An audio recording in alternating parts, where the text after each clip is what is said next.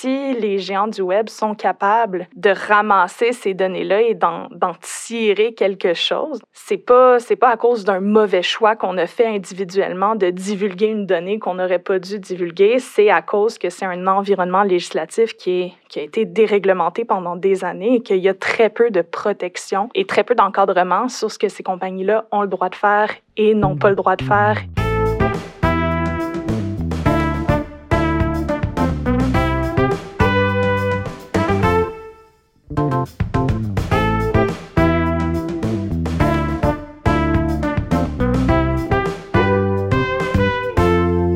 Bonjour, je m'appelle Hermanie Desrosiers et j'anime cet épisode de Société numérique, un balado sur l'innovation technologique et son impact sur notre quotidien, produit par les Offices jeunesse internationaux du Québec.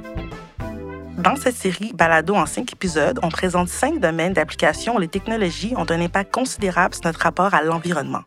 Ensemble, on réfléchit sur le sujet des technologies et de leur influence sur nos vies en société. Dans cet épisode, on se demande comment peut-on imaginer des technologies de l'information et de la communication, donc des TIC, qui respectent les droits humains, avec Anne-Sophie Letellier. Anne-Sophie est une étudiante en doctorat et chercheuse de la faculté de communication de l'Université du Québec à Montréal. Elle est également chargée de cours du département d'information de l'UCAM en informatique et cofondatrice du Lab 2038. Citoyenne engagée, Anne-Sophie est sensible aux enjeux de la surveillance, de la vie privée et de la littératie numérique. À l'occasion, elle est aussi chroniqueuse techno et accompagnatrice en sécurité holistique. Bonjour Anne-Sophie. Bonjour. Euh, pourrais-tu nous raconter, Anne-Sophie, comment tu as découvert l'univers de la cybersécurité, puis comment est-ce que tu t'es intéressée? C'est un peu par hasard, en fait. Euh, je, je, commençais mes études à la maîtrise et je m'intéressais à l'intersection entre la, la, militance et le hacking. Et puis, ben, au fur et à mesure de, de mes recherches, euh, on dirait qu'il y avait cette thématique-là de la protection de la vie privée qui prenait une ampleur beaucoup plus grande. Et puis, en continuant au doctorat, c'est là que j'ai décidé un peu d'aller fouiller ça et vu que c'était, euh, comment dire, une, un aspect un peu plus technique, ben là, j'ai vraiment ressenti le besoin d'aller voir ça ressemblait à quoi sur le terrain et puis d'en apprendre plus techniquement parlant. Et puis, ben, c'est là que, que c'est devenu un peu une passion et que j'ai commencé euh, à m'impliquer euh, beaucoup plus en tant que citoyenne autour de ces enjeux-là euh, en parallèle de mes études et de mes recherches on entend de plus en plus des termes là, comme cybersécurité, sécurité de l'information, etc. Mais pour euh, nous, là, les communs des mortels qui écoutons, euh, à quoi ça fait référence exactement? Est-ce que tu peux mieux nous expliquer ces termes-là? Et surtout comment on peut les envisager autre que dans les aspects techniques? Oui, souvent, on va interchanger un peu les termes de la cybersécurité et de la sécurité de l'information. Puis en fait, euh, c'est normal, ces deux termes qui se ressemblent quand même beaucoup. Comme on peut s'en douter, quand on parle de sécurité de l'information, ben c'est beaucoup plus large. Hein. Donc, euh, en anglais, on va parler de InfoSec, Information Security. Donc, euh, c'est pas seulement qu'est-ce qui se retrouve sur les réseaux numériques, c'est pas seulement qu'est-ce qui se trouve sur Internet. On va parler d'information comme étant de l'information qui est sur papier, donc pas n'importe quoi. Et puis, on va s'intéresser à quelles sont les mesures pour protéger cette information-là, qu'elle soit sensible ou non, etc. Tandis que le domaine de la cybersécurité, ben là, c'est on va vraiment s'attarder à la sécurité de l'information, mais sur une plateforme en ligne.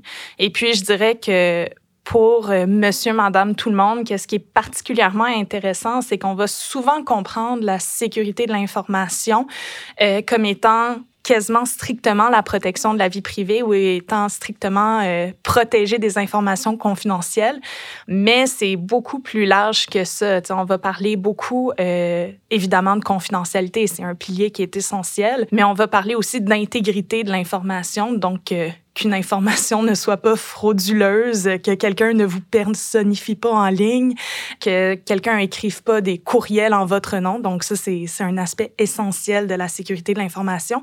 Puis ensuite, ben, l'autre pilier auquel on pense pas nécessairement, ben, c'est la disponibilité de l'information. Donc, pour qu'elle soit sécuritaire, pour qu'on puisse l'utiliser adéquatement, que ce soit des documents importants dans le cadre de notre travail ou que ce soit nos photos de famille, pour qu'elle soit sécuritaire, il faut qu'elle soit disponible lorsqu'on en a besoin et lorsqu'on souhaite y avoir accès. Donc, la sécurité de l'information souhaite un peu faire un balancement entre ces trois piliers-là. Donc, c'est pas seulement protéger la confidentialité, mais c'est aussi s'assurer de la disponibilité de, de nos informations, qu'elles soient numériques ou non. Là. Bien, merci pour les clarifications. J'espère que c'est clair pour tout le monde qui nous écoute. Dans les dernières années, surtout les derniers mois, on a entendu parler beaucoup au Québec de la cybersécurité en lien avec les fuites de données, donc les données personnelles, des données bancaires. Puis ça a mis en lumière surtout les risques euh, qui sont mm-hmm. encourus. Il y a quand même certaines populations euh, qui le sont plus que d'autres. Et euh, on se demandait en fait comment est-ce qu'on peut les protéger? Ça, c'est la question à, 100 pièces. Je pense que c'est là qu'on peut commencer à voir que, que la sécurité informatique, que la sécurité de l'information en général, c'est quelque chose qui doit être vraiment adaptatif et qui doit être en communication directe avec euh, les gens qu'on souhaite, euh, qu'on souhaite protéger ou les informations qu'on souhaite protéger. C'est quelque chose de fondamentalement contextuel. Hein. Euh, quelque chose qu'on se rend compte, je pense, euh, dans les dernières années par rapport aux fuites de données que tu mentionnes, c'est que jusqu'à tout récemment, ben, la sécurité de l'information, c'était quelque chose qu'on entrevoyait principalement pour les grandes entreprises qui avaient des secrets d'affaires, euh, pour les banques qui doivent très justement protéger nos informations personnelles et les secrets bancaires. C'est très important. Mais qu'est-ce qu'on se rend compte également, c'est que ben, ça touche beaucoup plus monsieur, madame, tout le monde, euh, qui a de la surveillance euh, des groupes militants qui se passent. Euh, donc, ça peut prendre vraiment différentes formes en fonction du contexte dans lequel différents groupes se trouvent. Donc, c'est certain qu'il y a vraiment un besoin d'adaptabilité, donc que ce soit pour des groupes militants qui veulent s'organiser ou qui veulent euh, justement mener leurs activités euh, sans être surveillés soit par des adversaires ou par d'autres personnes que pour des euh, personnes âgées qui veulent simplement communiquer avec leurs petits-enfants et qui veulent justement pouvoir magasiner en ligne, ça va être différentes tactiques qu'il va falloir prendre. Et puis, ben, c'est tout important pour chacun de ces groupes-là. Là. OK, donc la cybersécurité, c'est pas justement juste pour comme tu disais, pour les données bancaires, mais ça peut être aussi pour les réseaux sociaux, ça peut être pour les courriels. Est-ce que tu as d'autres exemples? N'importe quel exemple où ce qu'on dit, est-ce qu'on a des informations qu'on considère confidentielles ou des informations qu'on a besoin d'être disponibles? Donc, euh, tu sais, les réseaux sociaux, je pense que c'est tellement un exemple euh, intéressant dans l'optique où ce que on fait peut-être moins attention à ce qu'on met sur les réseaux sociaux. Du moins, il y a beaucoup plus une culture de la transparence autour de ça. Mais des fois, on se rend pas compte tout ce qu'on est capable de récolter euh, comme information, même si on n'est pas un organe gouvernemental. Souvent, euh, tu sais, euh, prendre une photo de quelqu'un, justement prendre une photo de son enfant qui va à l'école, ben si on voit le nom de l'école, ben tout d'un coup, on sait environ t'habites où, etc. Donc, tous les, petits éléments de même, euh, je pense qu'on n'y pense pas, mais ça peut donner beaucoup d'informations privées sans nécessairement qu'on le consente. Les réseaux sociaux, euh, les courriels, évidemment, mais vraiment, euh, je pense toute notre utilisation en général d'éthique, on devrait avoir un peu ce mindset-là pour se demander est-ce que est-ce qu'il y a de l'information confidentielle là-dedans? Et puis c'est ça. Donc, euh, se questionner un peu là-dessus. Je m'en allais dire euh, justement, euh, et qu'est-ce qu'on peut faire pour, pour mieux les protéger, mais je pense qu'il y a aussi une limite à ce que nous, en tant qu'individus, l'énergie qu'on peut mettre justement pour déployer les, les ressources à la fois techniques. Hein, c'est pas tout le monde qui, qui a 40 heures par semaine pour protéger ses informations personnelles et réfléchir à ces enjeux-là. Donc, ah c'est ça. non. non, pas tout le monde en effet. Voilà.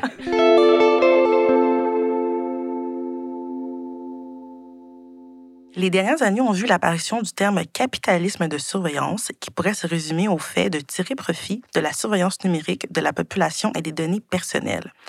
C'est Shoshana Zuboff qui est à l'origine de l'expression et elle explique, et je la cite, Les géants du web, Google, Facebook, Microsoft et consorts, ne cherchent plus seulement à capter toutes nos données, mais à orienter, modifier et conditionner nos comportements, notre vie sociale, nos émotions, nos pensées les plus intimes, jusqu'à notre bulletin de vote. En un mot, décider à notre place à des fins strictement lucratives.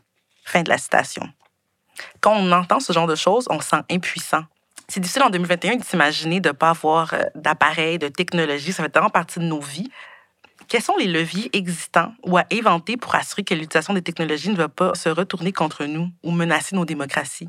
Oui, c'est ça. Puis justement, cette citation-là spécifiquement de, de Zuboff, ça, ça démontre très bien un peu euh, l'essence de sa pensée, puis dans, dans, son caractère aussi le plus alarmiste. Là, euh, puis je pense que c'est une alarme qu'il faut, qu'il faut sonner absolument, euh, parce que c'est vrai que quand on va critiquer les données qui sont récoltées hein, sur, euh, sur les réseaux sociaux notamment, ben, l'objectif, ce n'est pas de nous tenir connectés les uns aux autres, ce n'est pas de, de favoriser justement euh, la connexion d'êtres humains. Euh, le but de ces plateformes-là, bien évidemment, c'est d'être rentable financièrement. Et comment ils font ça? C'est en récoltant des données et en nous donnant des publicités qui vont être personnalisées hein, pour nous nudger à faire euh, certaines actions de consommation.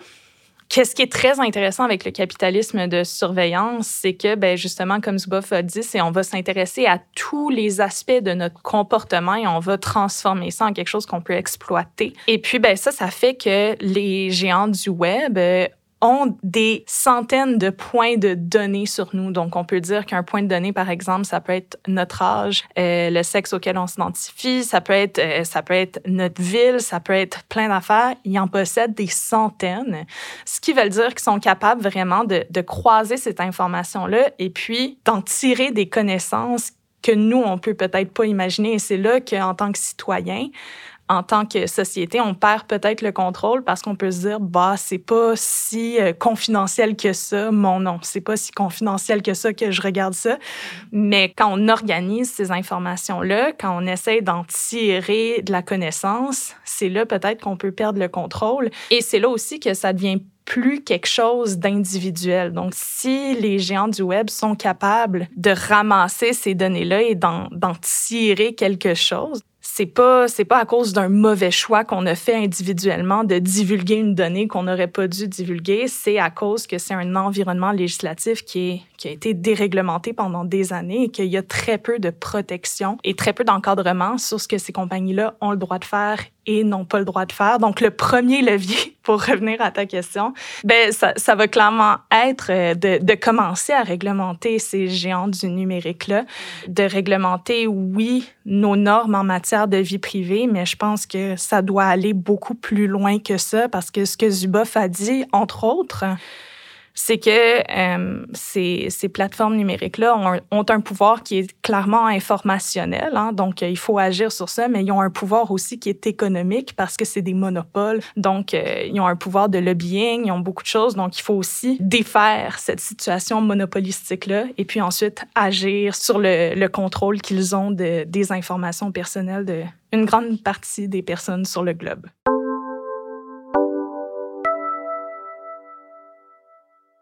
Je voudrais que tu dises un exemple plus concret de comment est-ce que les géants du web peuvent utiliser des données, en fait, mm-hmm. pour nous proposer euh, oui. des produits. Ben oui, absolument. Puis c'est quelque chose qu'on on voit tout le temps. Là. Je pense que je ne compte même plus le nombre de fois que quelqu'un me demande, en sachant que, que je travaille dans le milieu de, de la sécurité numérique, est-ce que, est-ce que Facebook m'écoute? Hein? Parce que l'autre fois, je parlais avec un ami, puis là, comme je te jure, j'ai jamais regarder pour ce produit-là. Puis là, on parlait de, de ce produit, mettons, un, un, un kitesurf.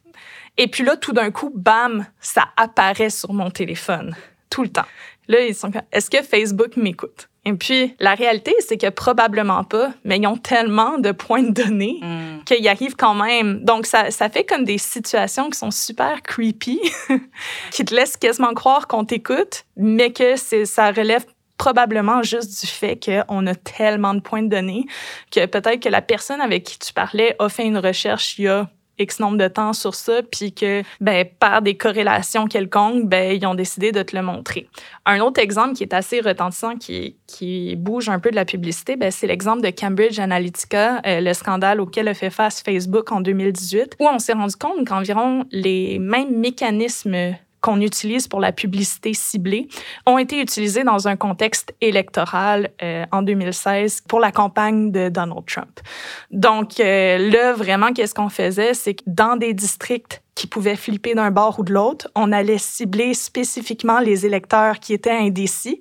Et puis, ben, on leur montrait de la publicité pro-Trump euh, dans l'espoir de juste faire flipper assez de personnes pour pouvoir donc gagner des points et puis potentiellement gagner des comtés. Donc, on voit comme un mécanisme qui peut paraître peut-être anodin ou pour les plus positifs, euh, ça peut être pratique en hein, la publicité ciblée, comment le même mécanisme peut en fait porter une atteinte assez directe à la démocratie. Wow. Pardon, je suis juste. Euh, je, suis, euh, je suis submergée par tout ce que tu viens de, de, dire comme euh, information.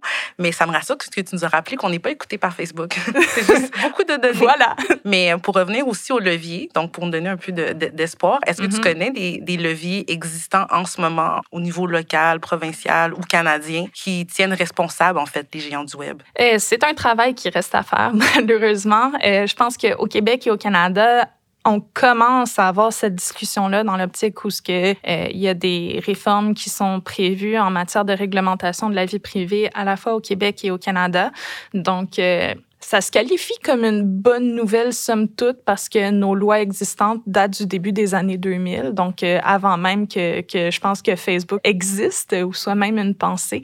Donc, euh, je pense que c'est quelque chose de positif de pouvoir, euh, de pouvoir mettre ça à jour. quelque chose qui est souvent dit, c'est que ça va être nécessaire également de... On a un commissaire à la vie privée au Canada. Bonne nouvelle. Bonne nouvelle, mais en ce moment il donne beaucoup son opinion sur des choses, mais il n'y a pas un pouvoir exécutif, il n'y a, pas un il a pas un pouvoir de punir. Euh, mettons, si on, si on se rend compte que Facebook a vraiment euh, agi de manière irresponsable, il peut juste émettre des recommandations. Donc, après ça, les gens en font un peu ce qu'ils en veulent. Donc, quelque chose qui est, qui est souvent demandé, ben, c'est de donner plus de pouvoir, de donner plus de dents au commissaire à la vie privée.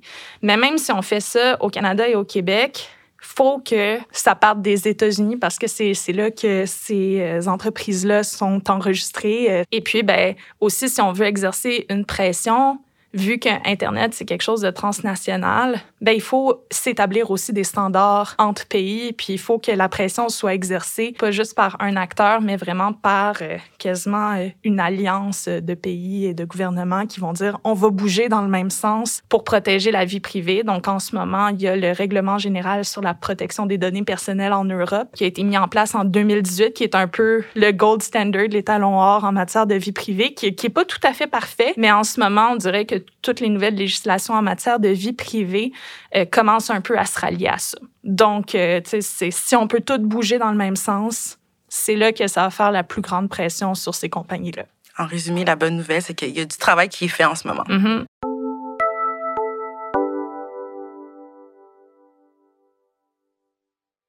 Mais là, si, euh, en tant que citoyen, utilisateur d'outils numériques, on veut quand même prendre une certaine responsabilité. Mm-hmm. On veut quand même, nous, à notre échelle, contrer en fait euh, ce problème euh, d'utilisation injuste de nos données personnelles. Qu'est-ce qu'on mm-hmm. peut faire? C'est toujours limité ce qu'on peut faire, puis je pense que quelque chose qu'on peut faire, c'est être vocaux sur euh, sur ces enjeux-là et montrer que c'est quelque chose dont on se soucie, parce que ben c'est sûr que la classe politique agit s'il semble qu'il y a une adhésion de la population. Si on perçoit dans le milieu politique que ça va être un cas qui va être facile à gagner parce que la population est derrière, ben ça va être beaucoup plus facile de mener à bien ce projet-là ou cette réglementation-là de manière plus rapide.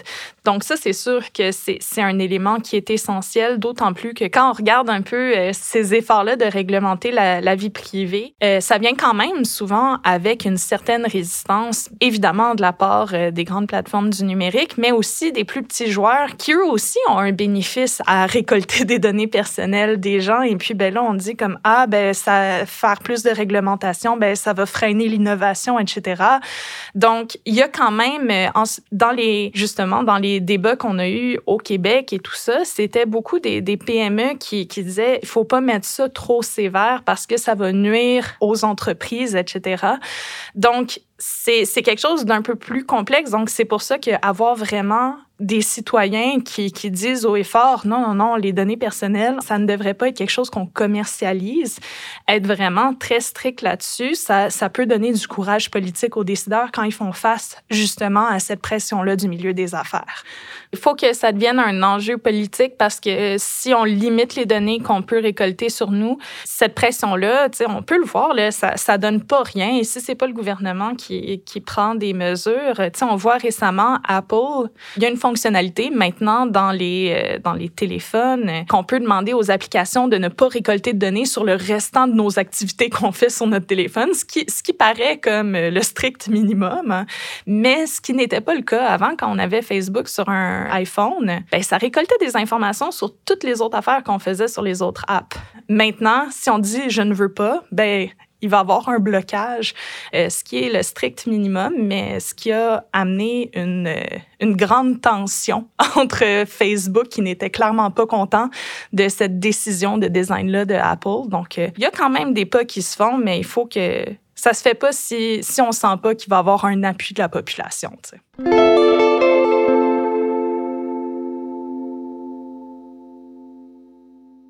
OK, donc Anne-Sophie, à la lumière de ce qu'on vient de discuter, Mhm. comment utiliser les données pour le bien commun, donc pour des projets de mobilité, etc., et à la fois protéger la vie personnelle, les données des citoyens?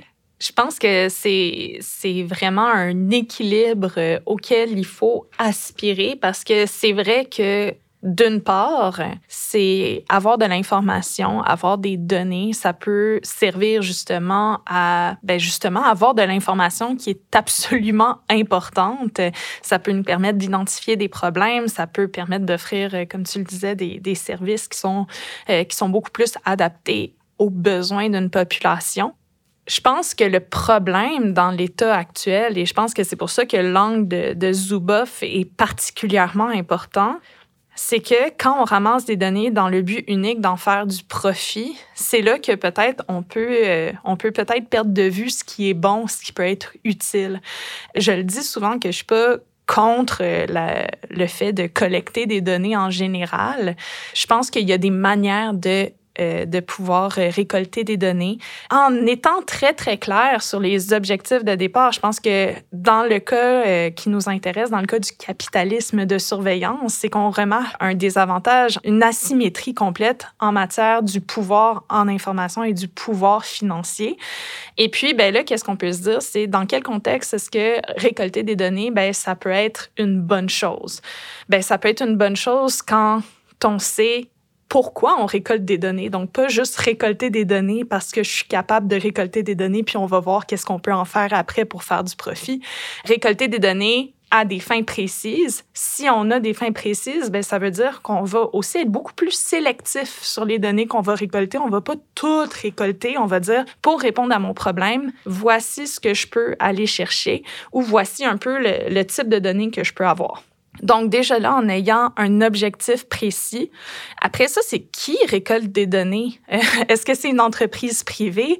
Est-ce que c'est euh, est-ce que c'est un service municipal? Est-ce que c'est un service de la santé? Par exemple, des données personnelles en santé, c'est absolument important si on veut faire des avancées médicales. Je pense qu'on a beaucoup plus confiance, par exemple, si ces données sont ramassées par un centre universitaire de recherche que par un géant pharmaceutique qui doit répondre à ses Donc, qui récolte les données, c'est aussi une question qui est absolument importante.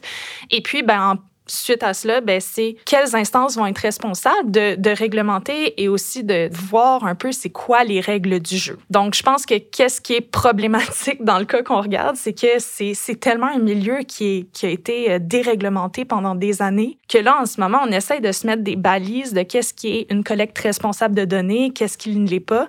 Et puis, c'est très difficile de les mettre parce qu'il y a une si grande asymétrie de pouvoir, mais c'est important de se demander quels sont les paramètres qui font qu'une collecte de données peut être extrêmement pertinente et peut même euh, être bénéfique pour la société. Mais ces paramètres-là, dans le contexte euh, du capitalisme de surveillance, dans le contexte de la collecte de données par les géants du web, euh, se fait très rarement avec ces paramètres-là. Et puis, ben, on va voir aussi ces, ces entreprises-là qui vont résister de manière euh, assez féroce toute réglementation sous principe justement qu'ils sont des bons citoyens corporatifs, donc euh, qui veulent garder un peu peut-être cette situation de pouvoir-là qui leur est favorable. Donc, euh, c'est pas tant la récolte de données qui est problématique que l'absence de règles du jeu. Donc, en résumé, c'est pas les données le problème. Le problème, c'est l'utilisation qu'on en fait. C'est c'est l'absence peut-être d'un contre-pouvoir. C'est que en ce moment, on est obligé de se fier au fait que ces, entreprises-là sont probablement responsables et qui vont probablement pas faire autre chose que de la publicité ciblée. C'est pas suffisant dans une société démocratique. Donc, il faut, euh, faut aspirer à un peu mieux que ça. Et puis, je pense que c'est vraiment là le, le nœud du problème. C'est euh, d'avoir une discussion et d'avoir vraiment des, des paramètres euh, qu'on juge corrects. À t'écouter, on dirait qu'on est comme dans un Far West numérique. Un peu. Mais la bonne nouvelle, c'est qu'après le Far West, il y avait une révolution. Oui. Donc, euh, une révolution numérique.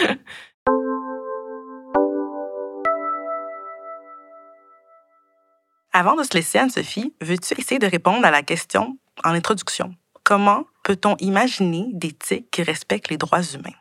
Je vais euh, répondre à cette question-là d'une manière courte et floue et je pense que je vais paraphraser euh, un expert en sécurité informatique qui s'appelle Bruce Schneier que j'avais entendu dans une conférence il y a quelques années. Et puis, quand il a demandé justement comment les technologies pouvaient être plus respectueuses des droits humains, il a répondu, je me demande comment les humains peuvent être plus respectueux des droits humains. Donc, c'est une réponse pas complètement cynique, mais je pense aussi qu'il euh, qui nous dit que les technologies n'agissent pas comme quelque chose d'indépendant. C'est quelque chose qui est en constante relation avec notre société. Donc, si on ne change pas notre société, il y a très peu de chances que les technologies euh, changent euh, par elles-mêmes toutes seules.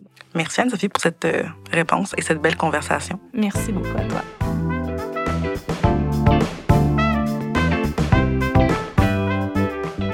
Société numérique est un balado produit par les Offices jeunesse internationaux du Québec en collaboration avec la maison de production grand public.